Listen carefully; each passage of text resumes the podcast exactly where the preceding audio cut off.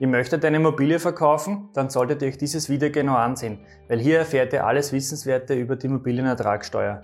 Und am Ende des Videos verrate ich euch noch, unter welchen Umständen ihr eure Immobilie sogar steuerfrei verkaufen könnt. Wer Steuern versteht, kann Steuern sparen. Herzlich willkommen zu einer neuen Folge vom Steuerpodcast mit deinem Steuerberater Roman Jagersberger. Der Podcast für Unternehmer, Selbstständige, Investoren und Interessierte. Im Jahr 2012 ist etwas ganz Blödes passiert. Es wurde die IMOEST, die Immobilienertragssteuer für Gewinne aus der privaten Grundstücksveräußerung, eingeführt. Davor ging es uns noch so gut wie aktuell unseren deutschen Nachbarn. Früher war es nämlich auch bei uns möglich, Immobilien nach Ablauf der zehnjährigen Spekulationsfrist steuerfrei zu verkaufen. Das geht in Österreich nun leider nicht mehr, beziehungsweise nur mehr in zwei Ausnahmefällen. Und welche das sind, diese Ausnahmefälle, diese zeige ich euch am Ende des Videos.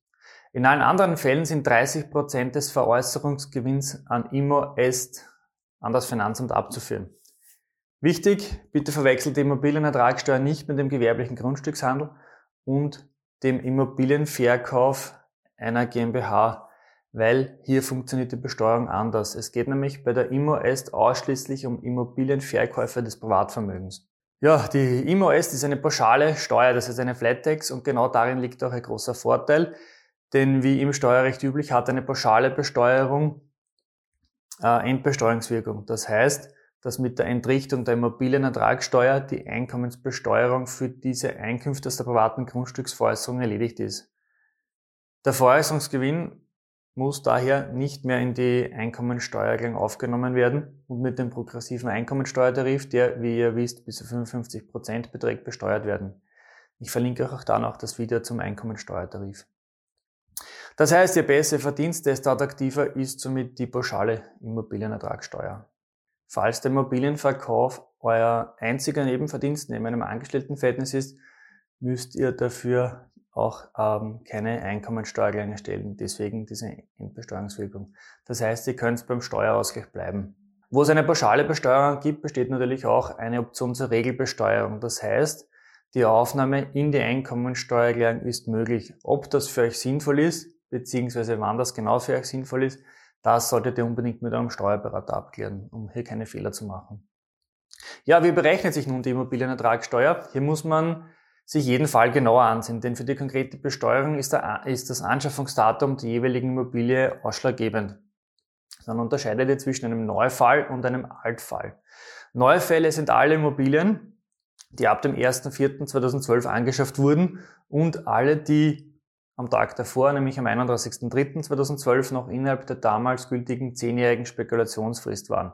Vereinfacht gesagt, alle Immobilien, die nach dem 31.03.2002 angeschafft wurden, sind Neufälle.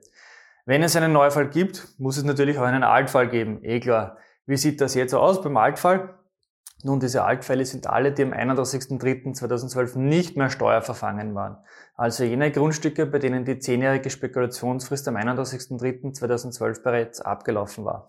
Nach der alten Rechtslage hätten diese Immobilien steuerfrei verkauft werden können.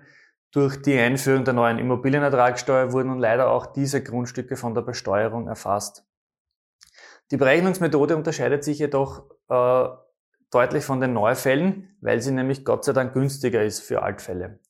So, wie berechnet sich nun die IMOEST? Bei Neufällen muss in einem ersten Schritt der Veräußerungsüberschuss ermittelt werden. Also ganz klassisch, man, man versteuert den Gewinn.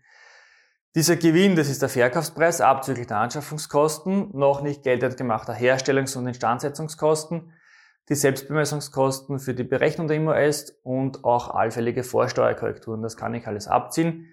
Ähm, und das, die Differenz wird dann mit dem besonderen Steuersatz von 30 Prozent versteuert. Bei Altfällen wird die IMOEST auf eine andere Weise ermittelt. Hier werden pauschal 4,2% des Veräußerungserlöses als IMOEST gerechnet. Wie schaut es jetzt eigentlich mit unentgeltlich erworbenen Immobilien aus? Ihr habt zum Beispiel eine Wohnung geschenkt bekommen oder geerbt. Und wie schaut es dann aus? Ist das jetzt ein Neufall oder ein Altfall? Hier kann ich euch beruhigen, wenn die Wohnung beim Geschenkgeber bzw. beim Erblasser äh, Altvermögen gewesen ist, dann bleibt das Altvermögen auch in eurem Besitz. Das heißt, bei unentgeltlich erworbenen Immobilie ist für die Einteilung in die Kategorie Neu- oder Altfall auf den Anschaffungszeitpunkt des Rechtsvorgängers zu schauen. Alt bleibt alt und neu bleibt neu. Verkauft ihr wiederum die geerbte Wohnung weiter, ist diese für den Käufer dann natürlich Neuvermögen. Bevor ich euch nun die Möglichkeiten des steuerfreien Verkaufs zeige, möchte ich euch bitten, dieses Video zu liken und meinen Kanal zu abonnieren, damit mit diesem Video noch mehr Menschen erreicht werden können. Wie können wir nun doch noch steuerfreie Immobilien verkaufen? Ja, dazu gibt es zwei Möglichkeiten. Einerseits die Hauptwohnsitzbefreiung, das heißt, ihr verkauft euren Hauptwohnsitz.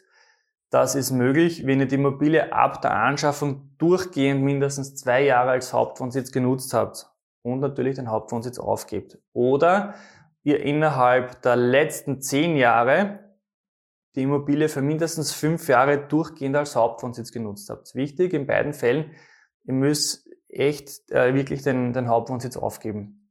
Bei der Hauptwohnsitzbefreiung könnt ihr dadurch, also durch die Hauptwohnsitzbefreiung könnt ihr euer Eigenheim, das heißt Gebäude plus Grund- und Bodenanteil steuerfrei verkaufen. Aber Achtung, befreit ist nur ein Grundstück bis zu maximal 1000 Quadratmeter Fläche. Alles andere, also bei, bei größeren Grundstücken, muss auch der Grundanteil, der überschießende Grundanteil versteuert werden. Die zweite Möglichkeit eines steuerfreien Verkaufs besteht in der Herstellerbefreiung. Wie der Name schon verrät, gibt's ausschließlich für selbst hergestellte Gebäude diese Befreiung. Das heißt, ausschlaggebend hierfür ist das Bauherrenrisiko.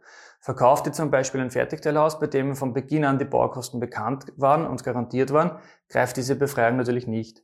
Da in diesem Fall das Bauherrenrisiko begünstigt wird, ist auch nur die Veräußerung des Gebäudes steuerfrei. Das heißt, der Veräußerungsgewinn für Grund und Boden ist nicht befreit. Dies ist ein bedeutender Unterschied zur Hauptwohnsitzbefreiung. Aber Achtung bei der Herstellung. Die Befreiung greift nur, wenn die Immobilie innerhalb der letzten zehn Jahre nicht vermietet oder anderweitig zur Einkünftezielung genutzt wird. Und auch Achtung, die Herstellerbefreiung und die gewerbliche Grundstückshandel und der gewerbliche Grundstückshandel sind oft nicht so leicht abzugrenzen. Solltet ihr in die Richtung gewerblicher Grundstückshandel abdriften, schaut euch bitte unbedingt mein Video zur Immobilien GmbH an, die ich da oben verlinkt habe ja, liegen gleichzeitig die beiden Voraussetzungen vor. Das heißt, für die Hauptwohnsitzbefreiung und für die Herstellerbefreiung, dann geht die Hauptwohnsitzbefreiung automatisch vor. Das heißt, ihr könnt natürlich auch dann den Grund und Boden steuerfrei verkaufen. Ich hoffe, ich konnte euch mit diesem Video einen kurzen, überschaubaren Überblick über die E-Mails geben. Danke für eure Aufmerksamkeit, abonniert meinen Kanal und wir sehen uns wieder im nächsten Video.